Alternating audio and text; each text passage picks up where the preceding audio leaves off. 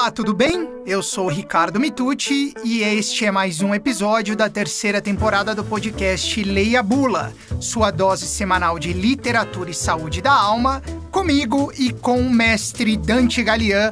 Bom dia, boa tarde, boa noite, meu querido amigo Dante, tudo bem? Tudo bom, e você, Ricardo? Também, tudo ótimo. Prontos para a sequência da nossa odisseia sobre o que é próprio do humano? Prontíssimo, sempre muito pronto. Maravilha! Então, seguindo hoje com a nossa jornada sobre o que é próprio do humano, título este emprestado do novo livro de mestre Dante Galian, seguindo então hoje com a lição 8 do livro É Próprio do Humano, uma lição que fala que é próprio do humano ser contemplativo. Olha que beleza de tema que você trouxe pra gente, hein, Dante?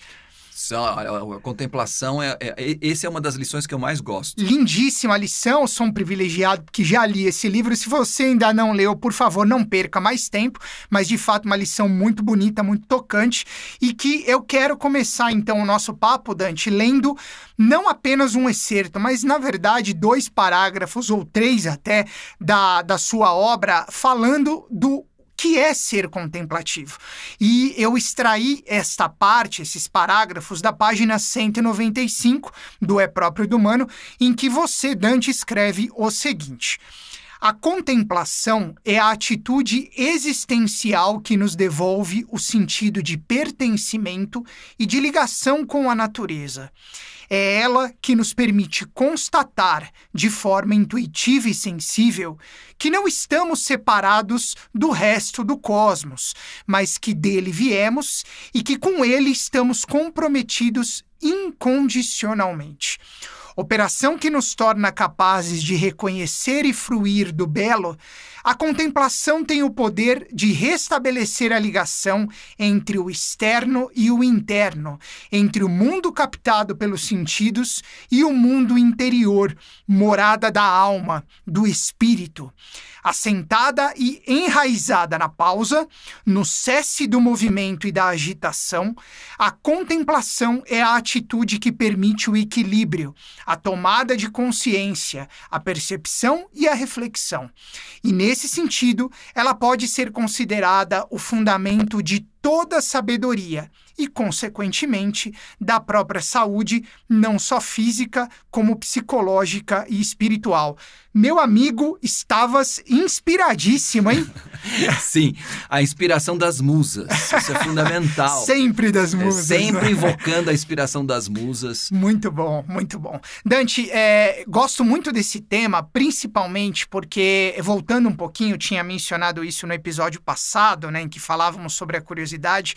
A contemplação também parece ser algo que está um pouco fora de moda nos últimos tempos, né? É, infelizmente, muito fora de moda. Pois é, e eu acho super importante você trazer isso como uma lição do que é próprio do humano, né? É próprio do humano ser contemplativo, porque eu já queria te perguntar, justamente fazendo essa conexão do estar fora de moda e do que você tão belamente coloca nestes parágrafos que eu li há pouco. Como que a gente pode efetivamente, Dante, já que você diz que a contemplação está assentada e enraizada na pausa, no cesse do movimento e da agitação, como a gente pode voltar a ser seres contemplativos quando, na verdade, a vida não pausa, a vida está cada vez mais agitada, o movimento é cada vez mais rápido. Mestre Dante Galia. É, se a gente não quiser ser tragado por, essa, por esse movimento insano e absolutamente desumano, né? que é esse ritmo incessante de produtividade e consumo, né? Hoje se fala muito em performance, né? Se fala muito em desempenho, se fala muito em entrega, né?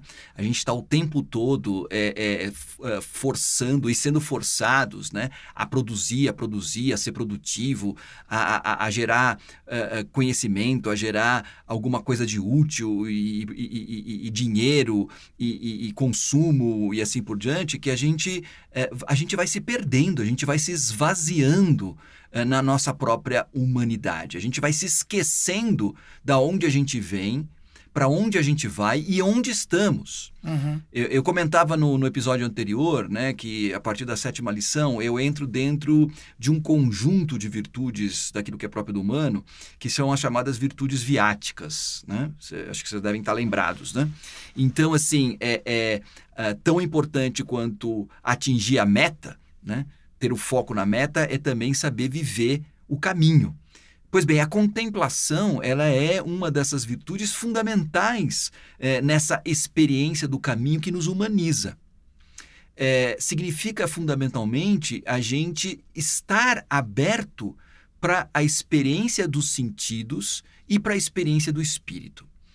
É, é, isso é uma lição que também, é, eu, claro, extraio a partir de trechos belíssimos que você encontra na, na Odisseia, onde os personagens principais, sejam eles deuses ou homens, sabem contemplar. É, é, momentos em que, mesmo estando uh, muito uh, focados, né, muito é, é, é, assim premidos pelo tempo, premidos pelo, por, por, objetivos, assim por diante. Por exemplo, logo no, no, no, nos primeiros cantos da Odisseia, né, uh, Zeus envia Hermes até a ilha de Ogígia, que é lá onde vive a ninfa Calypso, que mantém uh, Ulisses prisioneiro na, na, na, ilha. Nós já falamos disso em episódios passados. Né? E, e, e, e, Hermes é, é, um, é, o deus é o deus mensageiro, né? É um deus muito rápido, é aquele que tem as asinhas nos pés. É o The Flash dos Exatamente. deuses. Exatamente. E, ele é sempre um, um, deus muito objetivo, ele vai direto, quer dizer, é, ele é o Mercúrio, né? Hermes em grego, Mercúrio em, em, em, em latim, e daí a, ideia do Mercúrio como, como um, um, um elemento químico rápido, né? Uhum. É, objetivo e assim por diante. Então, assim, é, é, é ele, ele vai para cumprir. Mas quando ele chega voando né, na ilha de Ogija, e, e, ele vê aquela ilha paradisíaca, né? Ele sente o, o, perfume das flores, ele, ele vê a relva, ele vê o, o, o canto da ninfa, né? Ele vê a, a, as, as, as, as, as, árvores em flor, a, os cachos de uvas que pendiam uh, das vinhas e assim por diante.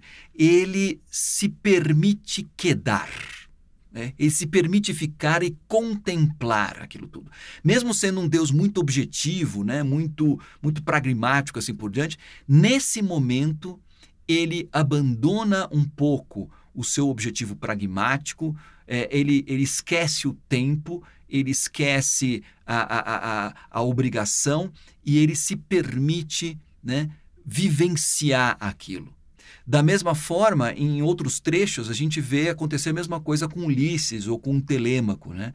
Todos eles estão muito preocupados em, em atingir sua meta, em, em, encontrar os seus objetivos, assim por diante, mas nenhum deles é, se deixa, é, é, ou, ou, se permite não vivenciar momentos muito especiais em que essa relação, essa ligação com a natureza, com o belo, né, se uh, apresenta e convida as pessoas a fazer essa conexão.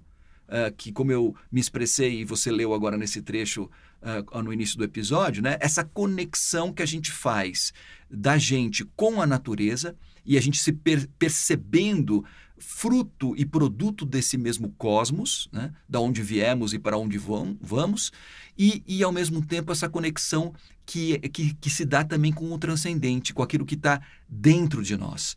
Se a gente não faz essas pausas, se a gente não se permite fazer a experiência do belo, uh, a gente nunca de fato vai encontrar aquilo que é próprio do humano. A gente vai se, vai se permitir com que nós nos desumanizemos e nos transformemos numa máquina, né? que é um pouco uh, o grande risco que a gente que a gente vivencia, principalmente nos tempos que nós estamos vivendo, né? em que a gente vai se tornando uma cópia daquilo que nós mesmos criamos. Né? É, é, é um paradoxo, mas é exatamente isso. Né? A gente funciona, a gente para de viver e passa a funcionar, a operar. Né? E isso é profundamente desumanizador e é profundamente patológico. Perfeito. E você falando sobre isso, eu me recordo de um outro trecho que você traz no seu livro, mas aí não de sua autoria, especificamente nessa lição, mas citando aí um gigante, né, talvez o fundador da literatura alemã, Johann Wolfgang von Goethe, nos anos de aprendizado de Meister, em que é, você, evocando este trecho que eu vou ler a seguir, você faz uma conexão com essa ideia da importância da contemplação né, é, no que diz respeito a esse reencontro com o que nos é próprio. Né? Na página 279 de Wilhelm Meister, é, nos é dito o seguinte. Tão propenso anda o homem a dedicar-se ao que há de mais vulgar, com tanta facilidade se lhe embotam o espírito e os sentidos para as impressões do belo e do perfeito que por todos os meios deveríamos conservar em nós essa faculdade de sentir. Exatamente isso que você falava há pouco, né? Pois não há quem possa passar completamente sem um prazer como esse. E só a falta de costume de desfrutar algo de bom é causa de muitos homens encontrarem prazer no frívolo e no insulso, contanto que seja novo deveríamos diariamente ouvir ao menos uma pequena canção, ler um belo poema, admirar um quadro magnífico e, se possível, pronunciar algumas palavras sensatas. O que me chama atenção nesse trecho específico que você também evoca no seu livro, nessa lição, Dante, é que Goethe nos traz a arte como o caminho da contemplação, né? O caminho do contato com o belo e o perfeito, como você falava há pouco.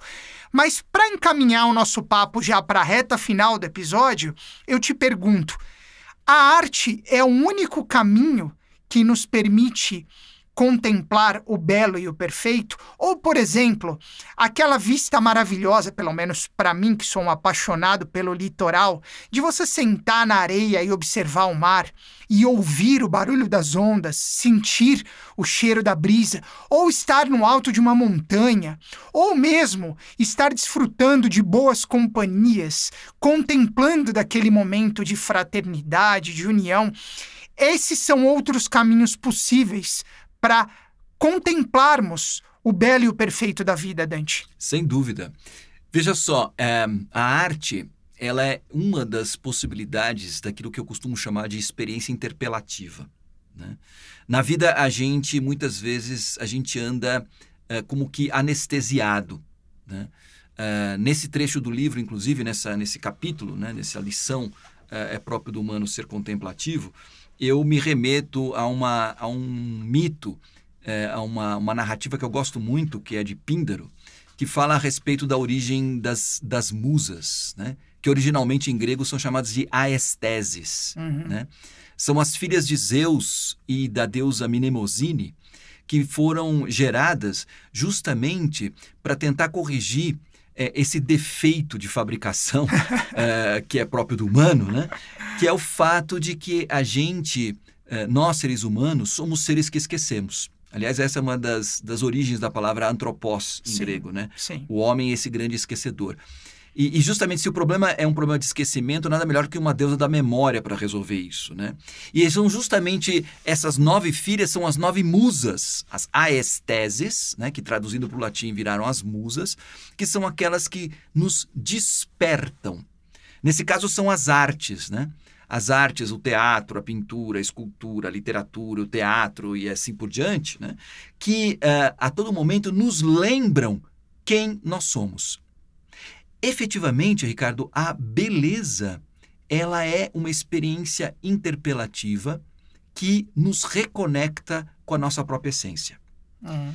É, e isso pode acontecer através é, de uma obra de arte, e a arte é, é, como o próprio nome já diz, né, um artifício, algo que o próprio ser humano faz para despertar a si mesmo e os outros, para essa lembrança a respeito das coisas. Porém, um mundo está cheio de experiências interpelativas. Né? A própria natureza, né? a, a natureza pensada como uma espécie assim da arte dos deuses. Sim. Né? Então, quer dizer, nós temos a arte humana, que é uma arte artificial, mas existe uma arte divina que é, é a arte da natureza, que nós chamamos de natureza. E, e, e todas essas experiências, justamente elas estão aí para nos reconectar né, com aquilo que é próprio do humano, com aquilo que é fundamental, com aquilo que efetivamente nos humaniza. Então, nesse sentido, né, cultivar esse hábito, como você acabou de ler agora aí no trecho do Goethe, né, dos anos de, de aprendizado de Wilhelm Meister, fala justamente disso, né? Como, uh, através de pequenas ações, a gente pode eh, eh, cultivar esse hábito aestésico, né? Nós caminhamos anestesiados, né? E no mundo que a gente está vivendo, cada vez mais a, a, ativo, cada vez mais voltado para o pro produtivismo, né? para a alienação e assim por diante, porque a única coisa que interessa é a produção e o lucro e assim por diante, né? a gente vai se, se anestesiando para tudo aquilo que é belo. Né? Há, há, um trecho que eu cito também nesse capítulo, que eu gosto muito, que é do, do Fyodor Dostoiévski, do livro O Idiota, onde o personagem principal ele, ele diz, num diálogo com outros personagens, eu não consigo entender como é que os homens passam diante de uma árvore e não se encantam com a sua beleza. Passam diante de uma criança e não se emocionam com o seu olhar. Ou olham dois amantes que namoram na praça e não se é, deixa afetar por essas mostras de carinho e assim por diante. É a sensibilidade de Príncipe Mishkin, né, Dante? Exatamente. Uhum. O querido Príncipe Mishkin que é, é, justamente nos chama a atenção. Quando a gente percebe, isso inclusive pode ser colocado, e eu coloco no meu livro isso, é um, é um diagnóstico. Sim. É um diagnóstico e um tratamento ao mesmo tempo. Sem dúvida. Quando a gente se torna insensível, a gente passa por uma árvore e, e não vê não vê a árvore?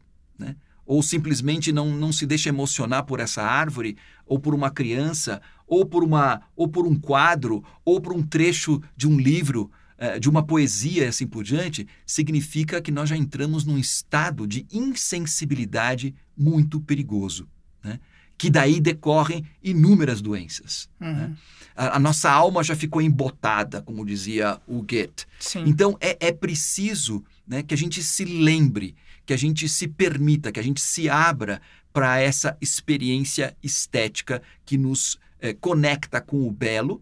E ao nos conectar com o belo, nos conecta com a natureza, com o cosmos, com o divino, com a gente mesmo e nos aponta para o caminho da humanização. E o interessante é que está tudo aí, né, Dante? Basta que a gente mesmo dê essa abertura para ser tocados pelo que está dado para gente, né? Claro, quantas vezes você andando pela rua fazendo o caminho habitual eh, de todos os dias, indo para o trabalho, voltando do trabalho e tal, e você muitas vezes não se dá conta, mas talvez por um momento assim é, é, é fugidio, uma coisa totalmente inesperada, você dá de cara com uh, um painel pintado numa parede, uh, ou uma pequena árvore que, que, resiste no meio da selva de pedra, uh, ou uma música que de repente. É, Te arrepia. Você, exatamente, você está ouvindo no rádio. Tenho muito isso. Exatamente. então, aí, nesse momento, né, essa alma embotada, né, esse espírito acanhado, ele desperta né,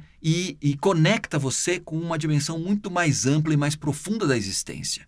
Se a gente não, não, não, não vivencia isso né, no nosso caminho, eh, na, na, na, no encontro da nossa meta, da nossa Ítaca, a gente não vai chegar.